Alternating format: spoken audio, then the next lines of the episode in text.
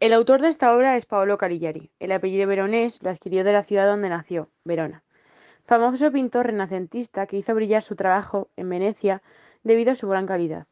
Junto con Tiziano y Tintoretto, que eran procedentes de la misma ciudad, Veronés fue uno de los artistas más reconocidos de ella. Fue un claro portador de los valores de la escuela veneciana.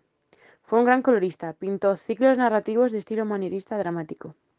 La descripción de las figuras que componen sus obras han pasado por el filtro de los estudiosos como si tuviesen la minuciosa visión de Corrello y la heroicidad de Miguel Ángel. Siendo un joven de 14 años, recibió formación en Verona, de la mano de Antonio Badile y Giovanni Francesco Carotto. En 1542 fue ayudante de Badile en la creación de un retablo, y su maestría con 15 años mostró su característica de seguir el camino que le llevó a mejorar la obra de su propio maestro. Viajó a Parma, donde se siguió formando en el manierismo. Más tarde fue a Mantova, donde en 1548 pintó los frescos de la catedral. Más tarde se estableció en Venecia. En 1552 realizó la Sagrada Conversación para San Francesco de la Vigna. Pronto se ganó la reputación de maestro veneciano. Dimensiones del cuadro y contexto histórico. La obra, antes de restaurarse en 1988, tenía las dimensiones de 2,12 metros de alto y 1,91 metros de ancho.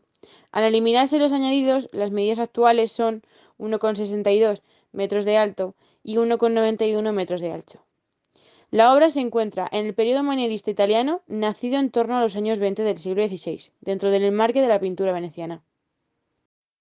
El mito representado es el de Adonis, un mito que recoge Isiodo, de origen sirio. La versión más antigua conocida de este mito cuenta que Tías, rey de Siria, repetía orgulloso que su hija Mirra era tan bella como la diosa Afrodita, convirtiéndola así en el objeto de ira de la diosa, la cual provocó una relación de incesto con su propia hija. Este, al darse cuenta de que había sido engañado, persiguió a su hija con un cuchillo para dar la muerte. Mirra, perseguida, pidió la protección a los dioses. Estos le dieron protección transformándola en un árbol, el árbol de la mirra. Nueve meses después surgió un niño de este árbol, cuyo nombre sería Adonis.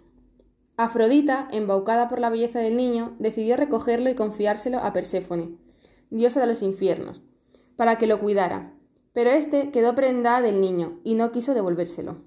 Este conflicto se resolvió con Zeus, quien decidió que Adonis viviera un tercio del año con Afrodita, otro con Perséfone y el último donde el joven quisiese. Adonis se enamoró de la diosa Afrodita, por lo que decidió pasar dos tercios del año junto a ésta, quedando solo un tercio para Perséfone. Celosa por la decisión, fue a decirle a Marte, amante de la diosa, que estaba teniendo un idilio amoroso con Adonis.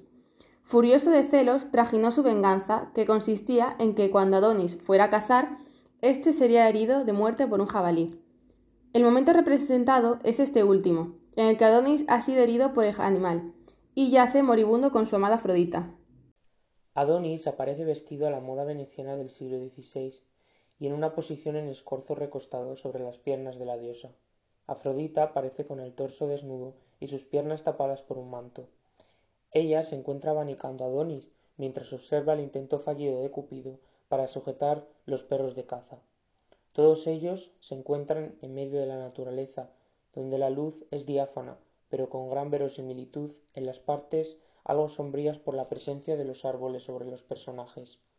Veronés hace un uso de colores brillantes y vivos, especialmente en los ropajes. También destaca la calidad minuciosa a la hora de representar estas telas contrastadas con los desnudos de Afrodita y Cupido. La pincelada suelta y difuminada para conseguir una piel brillante. Por último, podemos decir que esta obra refleja claramente el gusto de Veronés por lo clásico, el esteticismo y el lujo.